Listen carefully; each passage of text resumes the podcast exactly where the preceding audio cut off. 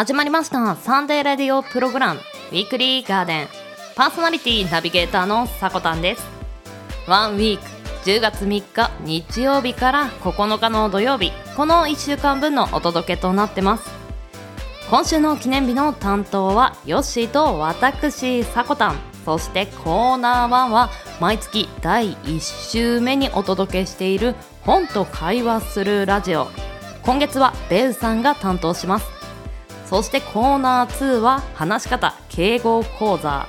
前回に引き続きカタカナ用語を紹介していきますよ。番組最後まで楽しんでいただければと思います。はいこんにちは。週末週明けいかがお過ごしでしょうか？この週末、まあ、ウィークエンドは結構全国的にね晴れている地区が多くてそしてこの明日から始まる1週間も晴れのち曇りの予報が全国的に目立ったんですよね。雨マークは私が見た週間天気予報ではほとんどなかったんですけれども一つだけあの新潟のところに雨マークが木曜日あたりについてました。あの新潟県って全国的に見るととても雨量が多くて、ま、だからこそなんか米どころと言われていたりもするんですけど、ま、今週1週間はね晴れているのでお出かけ日和となるのではないでしょうか。いろんなね規制が少しずつ緩和されている中で秋のお出かけ少しは楽しみたいですよね。あのたくさん決まり事や気をつけることとかねあの気遣いなんかも多いと思うんですけれどもその中でね気をつけながら最大限楽しんでいけたらなとも思います。なので今週のオープニングトークは2021年の秋にお出かけしたい場所というねウェブサイトをねちょこちょこっと見てきたのでそちらの方をお話ししていこうかなと思います。まあこのねトピックスはねいろんなところでね目にするフレーズが多かったんですけれどもソロ活やっぱりお一人様という文化がねどんどん根付いているなというイメージがあるんですけどもうソロ活でできることってたくさんあって、まあ、キャンプもそうですし一人で温泉旅行とかプチ日帰り旅行とか、まあ、そういったのもソロ活の中の一つにね取り入れれますよね。まあ一人でやるって他の人に全然気を使わなくていいので気ままにねのんびりとできますしね。そして目立ったところで言うと最春グランピング。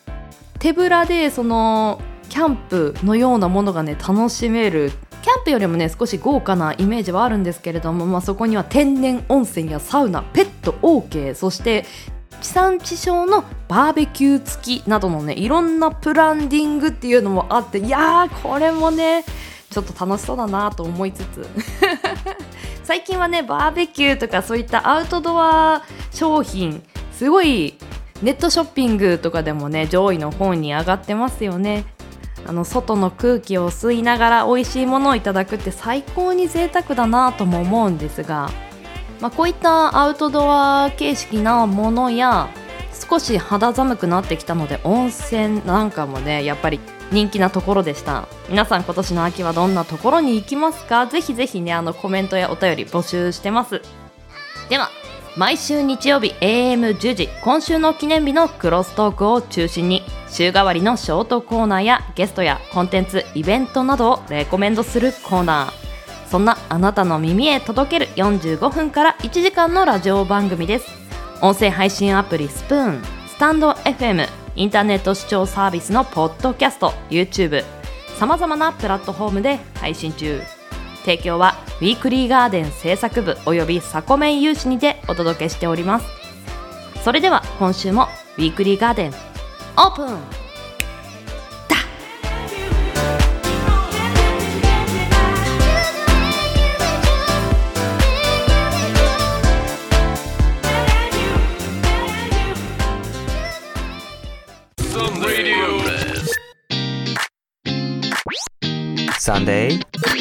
ディオプログラムウィークリーガーデン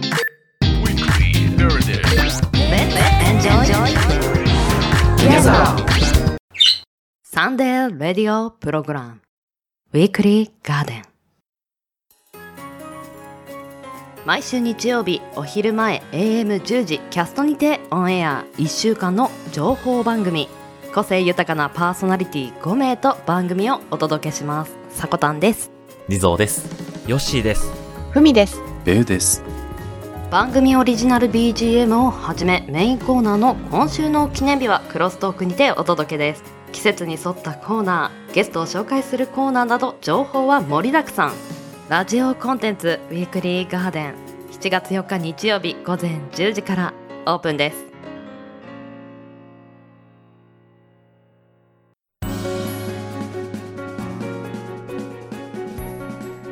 10月3日日曜日から10月9日土曜日今週の記念日です。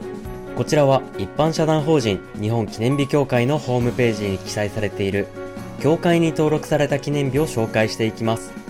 今週全体の項目数は105項目でした。担当はヨッシーとさこたんですよろしくお願いしますはい、10月になりましたね。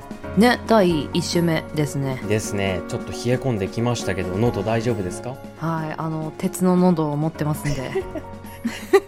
強いなぁ。鳥肌ぐらいのコメントをもらおうかなと思ってたんですけどね。強さ冒頭から見せつけられてますけど。はい、あの強靭な喉で立ち向かっていこうかな。雨にも寒さにも負けないねパーソナリティの声、はい見せつけていきましょうかおお、今週も頑張っていきましょう。いきましょうでは改めまして今週の記念日を見ていきましょうはい、まずは本日10月3日日曜日の記念日。協会が制定した記念日は11項目です。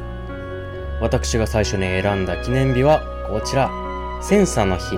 ほう。はい。では読んでいきましょう。工場での生産ラインに使用される品質管理及び自動化のための光電センサ、変異センサ、画像センサ及び画像処理用 LED 照明などを手掛け、高品質の産業用センサの製造販売で知られる京都市に本社を置くオプテックス FA 株式会社が制定。センサの技術は自動車、電子部品、医薬品、食品など世界の様々な業界で使われ、多くのものづくりに貢献している。日付は10月3日で1003でセンサの語呂合わせからとのことです。なるほど。ははい。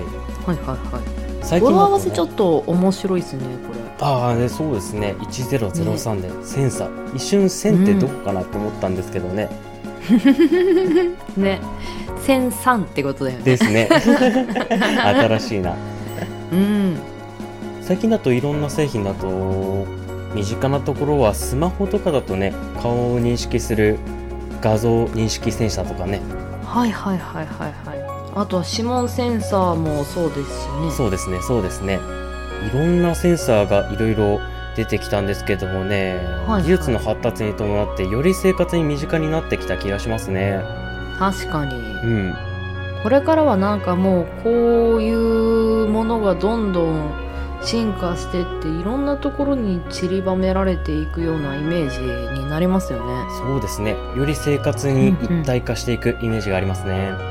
うーんあのやっぱりそういう防犯的な部分も結構多いと思うんですけど、まあ、そういう部分で自分の気が楽になるんだったらぜひそういうのが身近にあったらいいなとは思いました。うんうんうん。私もそう思います。期待ですね。これからに。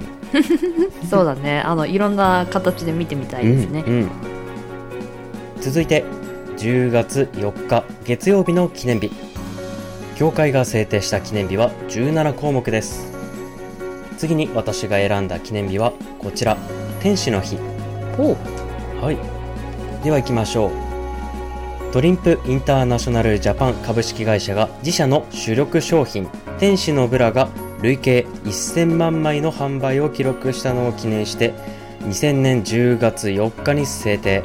日付は中と読んで天使と読む語呂合わせからとのことなんですがここでですねはいはいはい。ピオラジの広報部の方から資料の方届いております。ちょっと見てみましょう。はい。はい。これ実はこの10月4日ね、天使っていうイメージ、結構複数の企業がしたみたいでね、たくさん天使にまつわる記念日があるんですよ。何項目ぐらいあると思います？記念日？あ天使にまつわる記念日。えー、5とか。あー惜しい。6項目あるんですよ天使。あーなるほど、はい、はいはいはいはい。例えばこの天使の日に加えて天使のシャンパンあとは天使のエステの日韓国天使の日とかジャンルにするとシャンパンから美容イベントその他お菓子などなどいっぱいあるみたいですね。うーんなるほどね。まあだって10と4で天使ってもう語呂合わせが良すぎるもんうんねうん。もらいですよね、うんうんうん。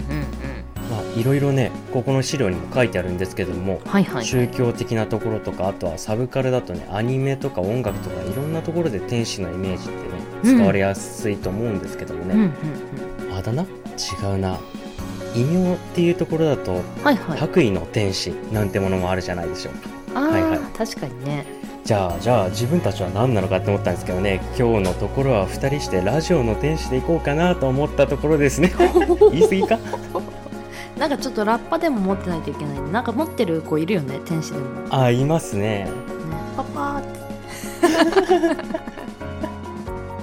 さて次の記念日いきましょう。はい10月5日火曜日の記念日。教会が制定した記念日は10項目です。はい。次の記念日私が選んだのは社内法の日。はい。では行ってみましょう。社内法は企業組織の内側から効果を発揮するインナーコミュニケーションメディア。社内法の役割を再認識して企業を元気にするために活用を促進しようと社内法の企画編集制作のサポートからコンサルティングを手掛ける WithWorks 株式会社が制定。日付は中と5で社内を統合するという語呂合わせと10月の第1週に優秀な社内史企画を表彰する全国社内史企画コンペティションが開かれていることからとのことです。はい。はいいや社内法ってすごいモチベーションが上がるもんだと思うんですよね。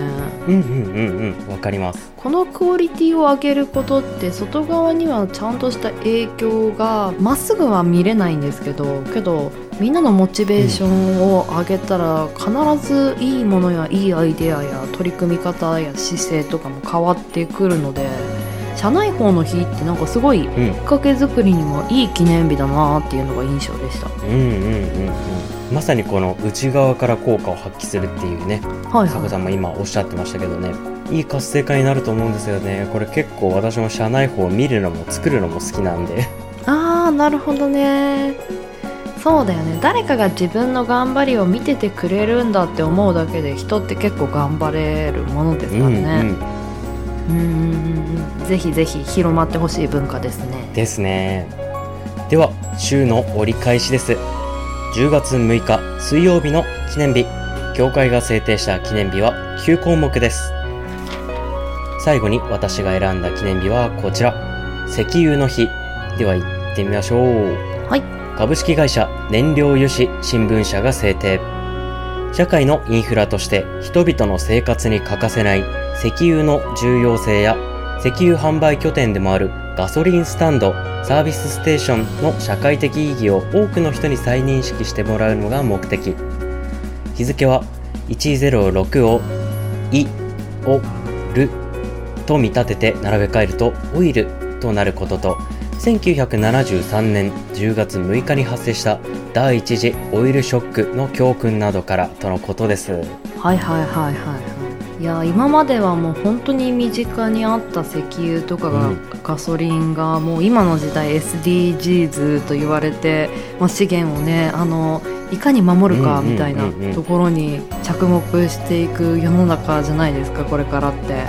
だからなんかうん。これはちょっと石油の日っていうのはまた一つ考えるべきポイントなのかな。なんか今日はちょっとね考える日が多いなっていう印象ありましたね。はいはいはい。ヨッシーはなんでこのオイルを選んだの？まあ石油？はい。え結構こちらの石油ってのも先ほどの話じゃないですけど生活により密着しているなと思って、うんうんうんうんうん近いところだとやっぱりビニール袋とかねあ意外にあれも石油製品じゃないですか。それでどんどん。生活に近いところからね、うん。どんどんエコにしてうんオイルの使用を削減して代替燃料とかを使っていこうみたいな風潮があるなと思って、はいはい。こちらをチョイスしましたね。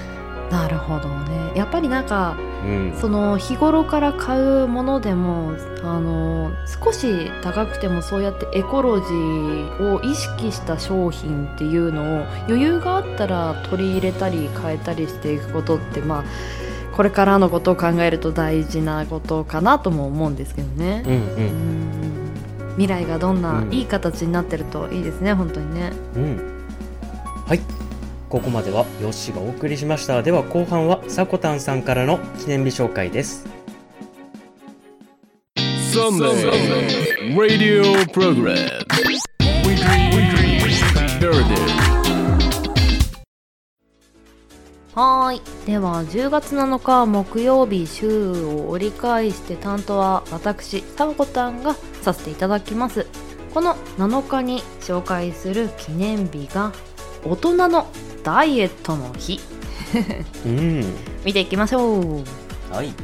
忙しい大人のために食やダイエットをサポートしている一般社団法人大人のダイエット研究所さんが制定されています忙しい大人が無理なく食事を楽しみながら健康になるために食と健康を見直すきっかけの日としてもらうことが目的です。日付は10と7で大人と読む語呂合わせからこの日に制定されていました。はい。ねヨッシーが前地蔵さんとの会であんまり太らないというか、逆に気をつけてないとちょっとガリガリではないけどあのうんね、うんうん。保てないなみたいなことを言ってたのを。そうなんですよ。ですよね。うん。このダイエットっていう意味あの結構一般的に勘違いされている方もいると思うんですけど、太ってる人が痩せるっていう意味ではなくうん。体のあの肉付きって言ったらあれなんですけどうんうん。それを調整するって意味なので痩せてしまう人が太ることもダイエットって言うんですよね。あー。うん、まあなんか一般的に知られている意味で言うとなんかちょっと変な感じになるので伝わりにくくはあるんですけど、うんうん。うん、いや体のねそういう体つきって結構生まれながらの体質もすごい関係してくるのでむくみやすいとか、うんうん。痩せやすいとかなんか太りやすいとか、なんかいろいろあると思うのでいや本当にあまり神経質になると神経がすり減っちゃうような気もするんですが そういう意味でなんかヨッシーはダイエットって何か考えてるというか気をつけてることってありますか？はい。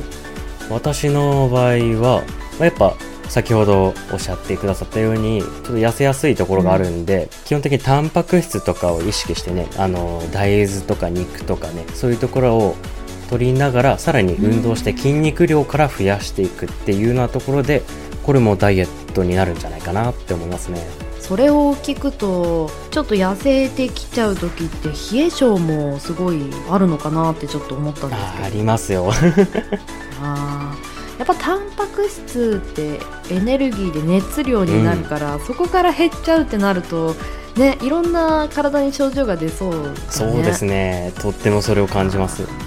そうか。いやーぜひなんだろう。ね気をつけてほしいなっていうのはあるんだけど、やっぱ特性であってなんかデメリットではないと思うのでね、やっぱ一生付き合っていく体なのでこの大人のダイエットの日に普段ねそして秋じゃないですか、うんうんうん。うん、食欲の秋にねうん。ちょっとかまけて食べ過ぎなそこのあなた？ど ちょっと見直してみるのはいかがですか？うんいいですねはいでは次の日参りましょう。10月8日金曜日。協会が制定した項目数は27項目です。この中から私が紹介するトピックが永遠の日。はいまず紹介する前に少し質問というかクイズです、はいはい。なんで10月8日が永遠の日なのでしょうか？えー、そうだな。10 0.10とおお。とは。はい。正解です。そうそうそうそう。あのこれちょっと分かると気持ちくない？うん気持ちいいですね。あはって感じですね。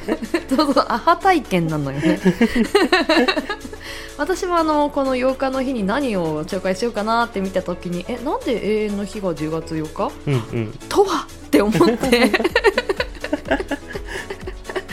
のちょっとね ふざけた理由かもしれ知れませんが。はいご紹介していきます。はい。富山県富山市の NPO 法人ホスピス心のケアを考える会さんが制定されています。人は誰でも永遠を思う心を持っているとの思いから永遠を考える日とすることが目的です。日付は10と8で「とは」と読む語呂合わせから10月8日に制定されていました。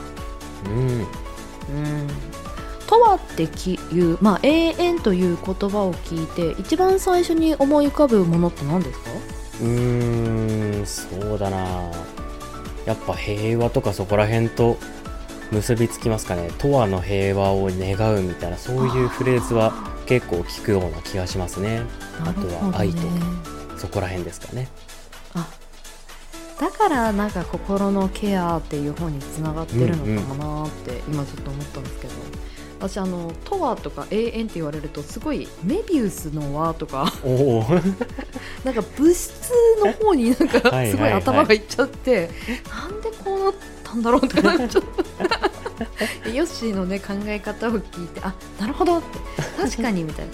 これが永遠あの気をつけていったりあったりしたらいいなっていうもの、大事なものうん、として永遠って使うこともあるんですね、うん、そんなイメージですね。うん。なんかすごい無限の宇宙とか思ってたから なんだろうこれみたいな。はいあのちょっとね失礼いたしました。では次の日に行こうと思います。はい。10月9日土曜日です。協会が制定した記念日の項目数は23項目この中から私が紹介するトピックは共に守るマスクの日。マスク？紹介していきましょう。バッグアクセサリーヘアアクセサリーなどのファッションアイテムを販売する株式会社イストワールさんが制定されています。マスクなども手掛ける同社はマスクは自分を守るものであり社会を守るものとの思いから日常生活においてマスクの正しい使い方を意識してもらい感染症被害の削減につなげるとともにより快適なマスク生活を支援していくことが目的です。日付は「ともに」の「と」を10で10月。マスクは耳と耳にかけるもの。耳を3と見立てて 3×3 そして9日これを合わせて10月9日に制定した日だそうです。もう今やね365日欠かせないアイテムとなりましたね。うんそうですね。うん。私は何でもないんですけどあの鼻の頭の方に針金が入ってると嬉しいなみたいな なんかあの形を取ってくれるとなんとなくすごい防衛してるような気持ちになって なんかないとちょっと物足りないなってう。いう あのこれだけ使われるようになった日常に溶け込んだマスクなのでいろんな人のちょっとしたこだわりってありそうですようんね、うんうん。うん。耳が痛くならないやつがいいとか。ああそれも大事ですね。そうですねいやなんか本当にこのコロナウイルスが出てくる前から見たらもう本当にこの世界になることがびっくりだしこの記念日ってそれがなかったらできない記念日なんだろうなってうん思うと、なんとなく取り上げたいなと思って。うんうん。うんでもう一つ伝えたいのが結構なんか意識が薄くなってしまう瞬間ってあると思うんですよ。あの思いつくところでいくと例えば宅急便が来た時とか家にいて出迎える時、うん、とかあとはドライブスルーで注文した後商品をもらう時、うんうん。なんか自分の空間の方が強いところにいるとなんとなくマスクをしてない人って多い気がして。確かにそう言われると結構多いような気がしますね自他ともに。うんなのであのぜひその業者さんや店員さんの安全性とかも守ってあげれたらいいなと思ったのでうん。なんかそういう面でエチケット的なところでなんか思いつくことってあります？うーんそうだな。私の場合思いつくのはやっぱこう飲食店のところですかね。ああはいはいはいはうん。まあ食べるにはもちろんマスクを外さなきゃいけないじゃないですか。いうんうんうん。うんただその食べる前後水を飲んだ時とか食べた後とかあとはそのちょっと待ってる時とかねやっぱり不意にマスクを外したまんま次のねスマホいじっちゃったりとか料理のメニューもあったりとかねうん。友人が食べ終わるのもあったりすることって結構あると思うんですよね。そういう時こそあって思ってちょっと口を拭いてねマスクつけるようには意識したりしてますね、うん、そうですね。あの気が緩む瞬間ってどうしてもあると思うんですけど、うんうん。しっかり引き締めていけたらいいですね。みんなの安全守れるように。うんそうですね。はい。ではこの1週間の記念日紹介させていただきました。ここからは豆知識のコーナーです。うん。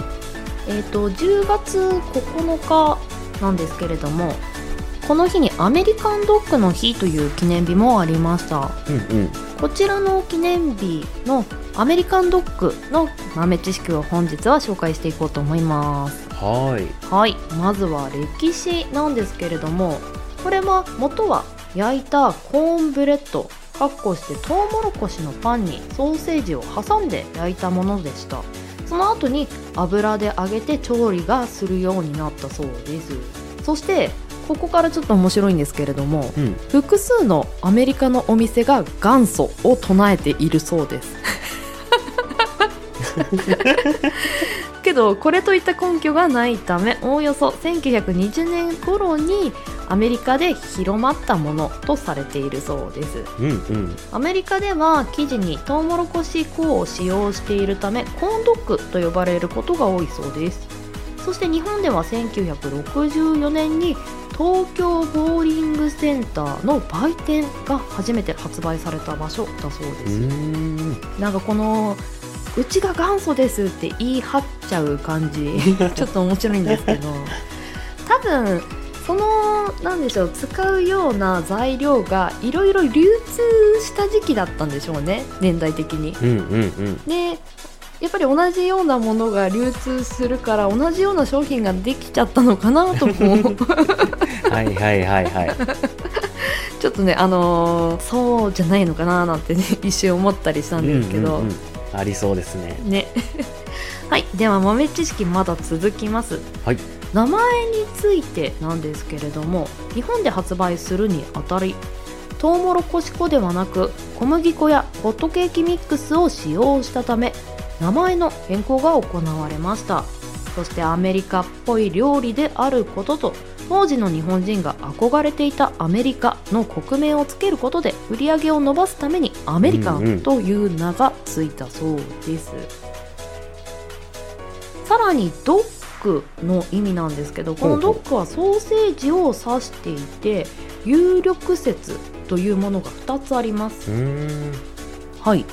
1つ目は犬なんですよね。特にソーセージが大好きなイメージがあるドイツ人が連れたダックスフンドに見た目が似ていたためにドッグ。うーん。うんうんうん。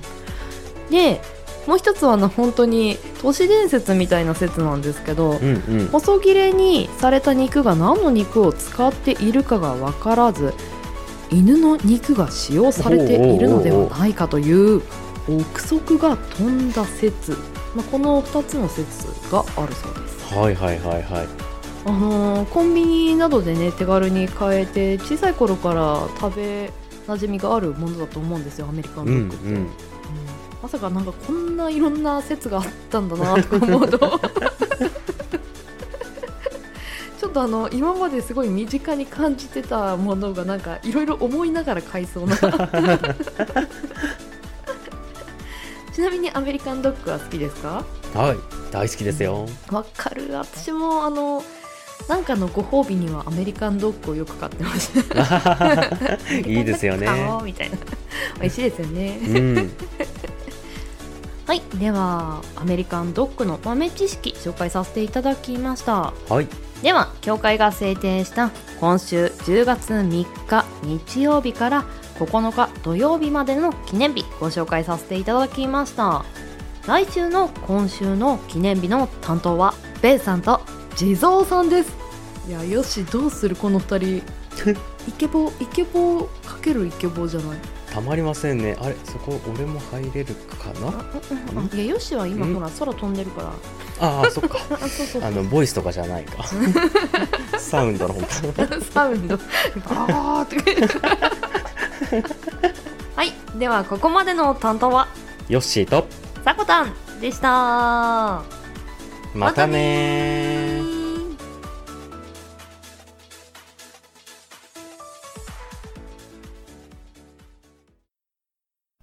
思いをつなぐ彩りをあなたにウィークリーガーデン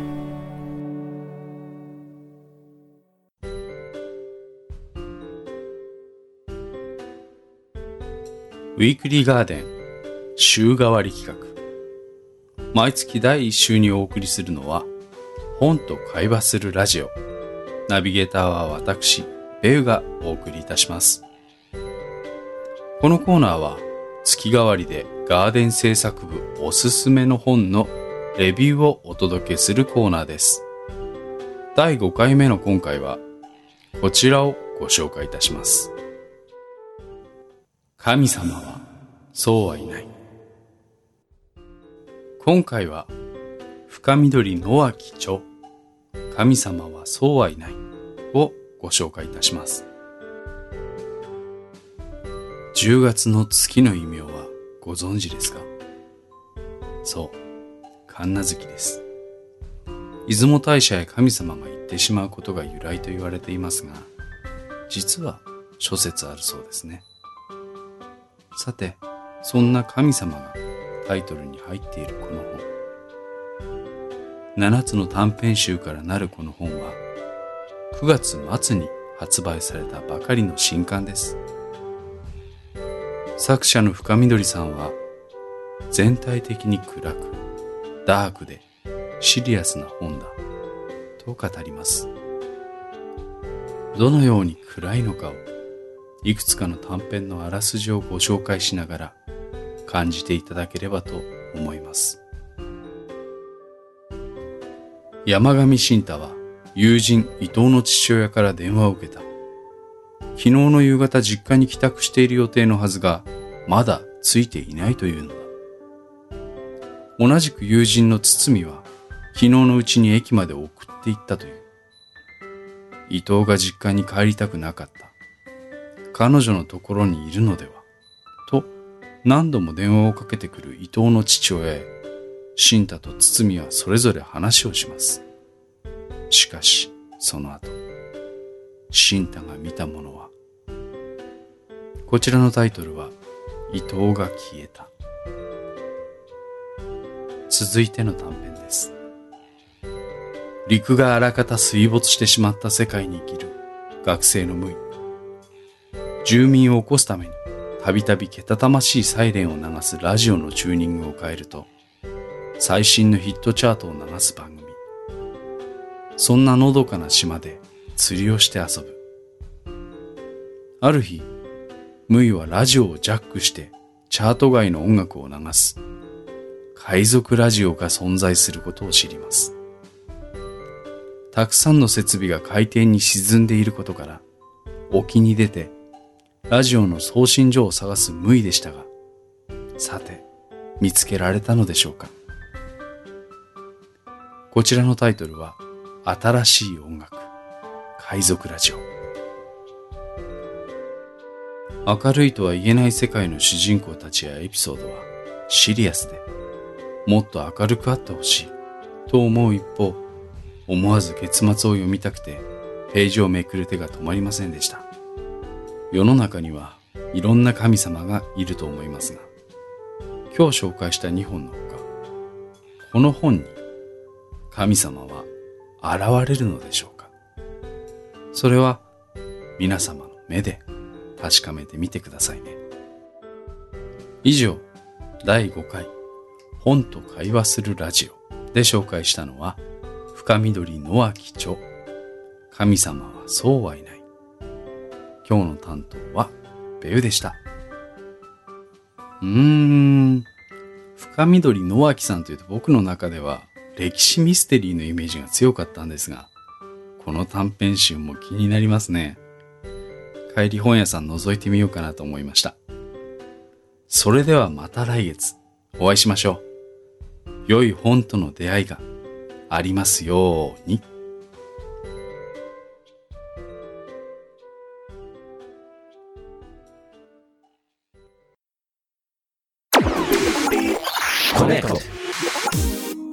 人と人がつながれるラジオ番組。配信者リスナー。そしてまだ見ぬ初見さんも。男どもだけのラジオ局。それが。コネクト30.2どうもー。DJ のちびです。皆さん聞き流すラジオはいかがですか？気になるニュースを紹介。ピンポイントニュース。Twitter でアンケート。リスナーセレクト気になるアイテム紹介。ちびっとおすすめ。Twitter の質問箱に答えます。おちびの質問箱。皆さんのお便りも待ってます。Twitter でコネクトアンダーバー302をチェック。あなたのための1時間。聞き流していけ。おちびのレディオリスンは週末どこかでオンエア。コネクト30.2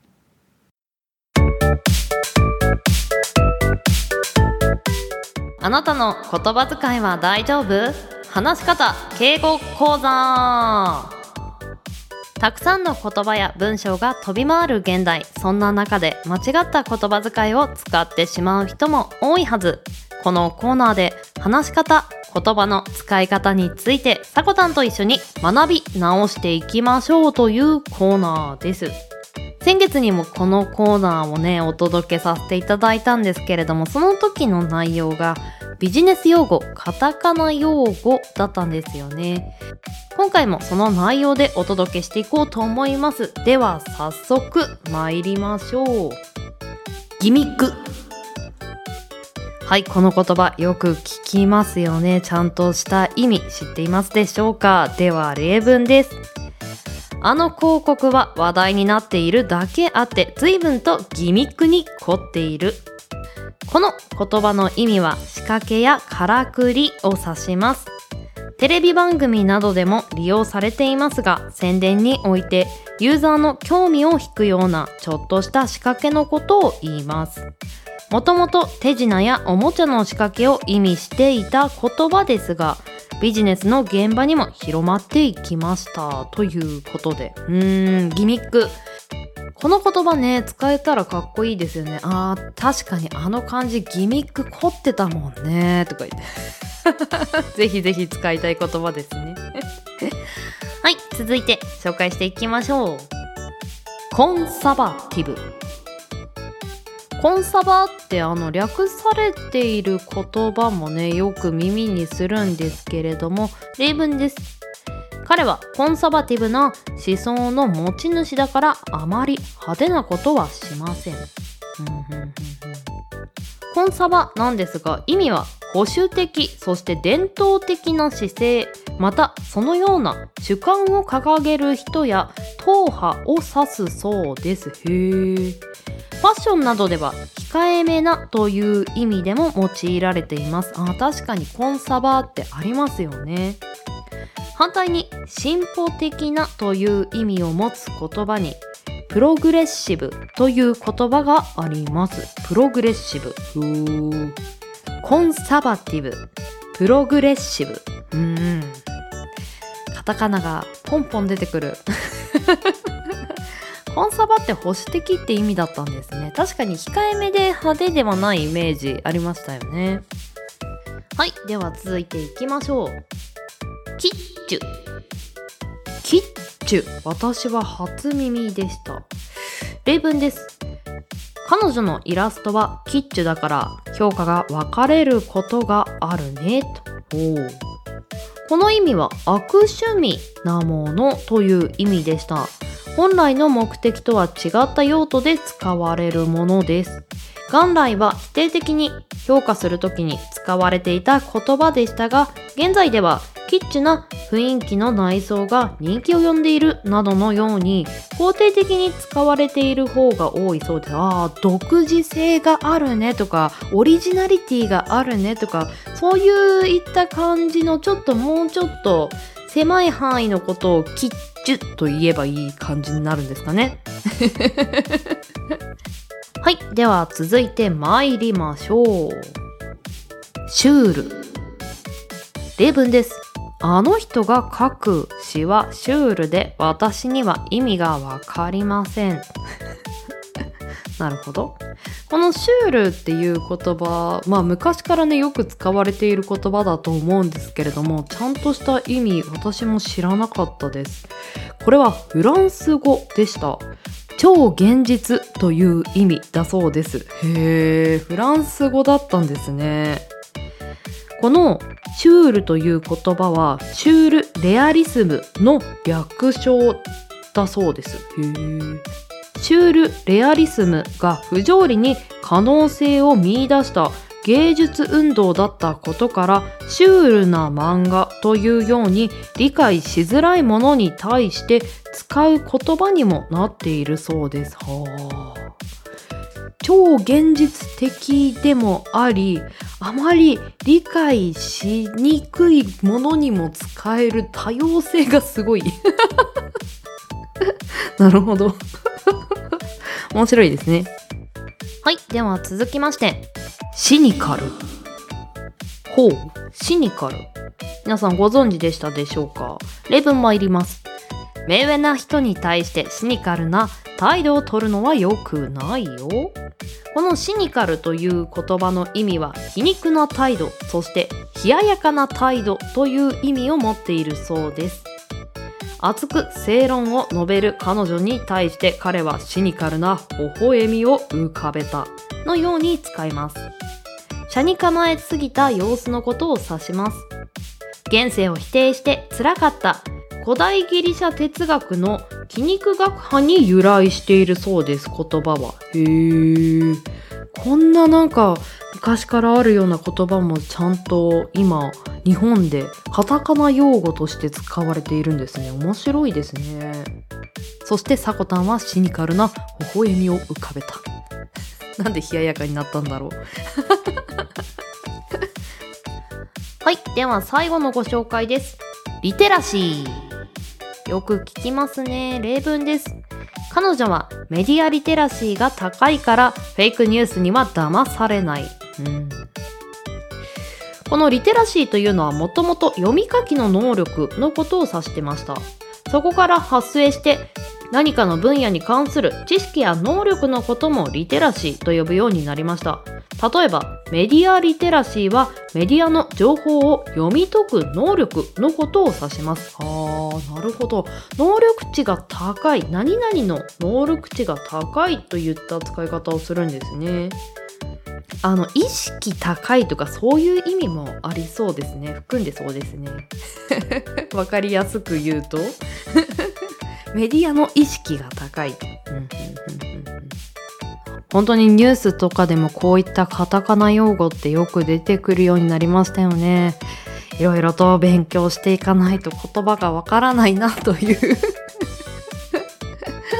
はい、私と一緒に勉強していきましょうね。では、エンディングへ参ります。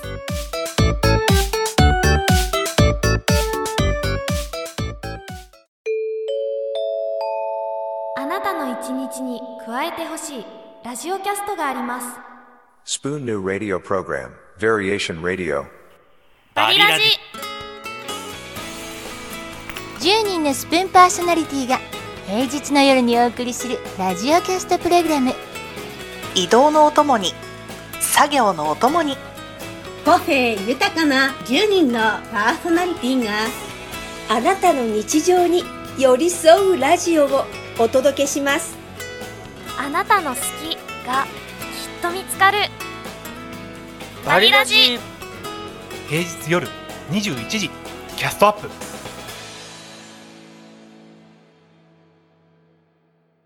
Lodo FM Weekly Radio Program Monday オトヤと青風のラジオ Tuesday 大ズレ Wednesday ヤン吉レディオ Thursday Truth Radio This program is new weekly radio 3 men 2 women 4 colors radio program We are We are We are We are We are Lodo FM Lodo FM Weekly Radio Program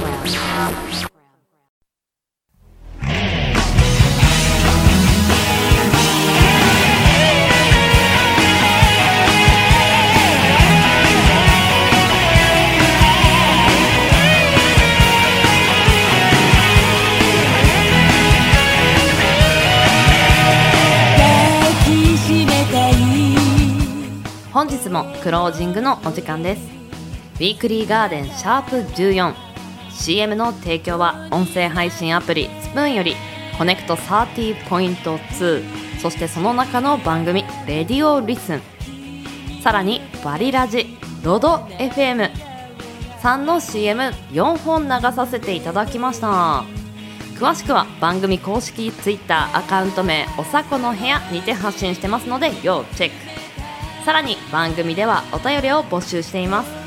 Twitter アットマーク 4KTORIDORI アットマーク 4KTORIDORI の固定ツイートに投稿フォームが設置されていますのでそちらの方からお待ちしています。はい10月に入りました。今年度も残すところね丸3ヶ月ばかりとなりましたね。4分の1ですよ。早くないですか？年始に掲げた目標ちゃんと4分の3はクリアしている人が多いですよね。ん？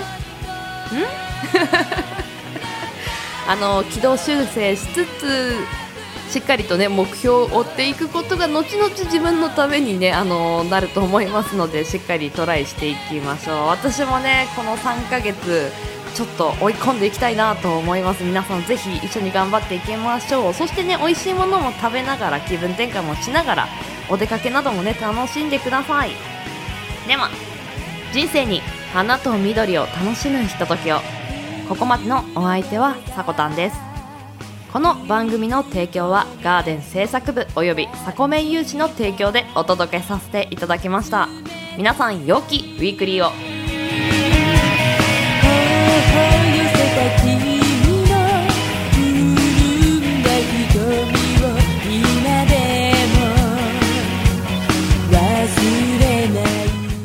らっしゃい行ってきます。いつも聞きに来てくれてどうもありがとう。今日も君はサコメン。また来週思い出になることさえ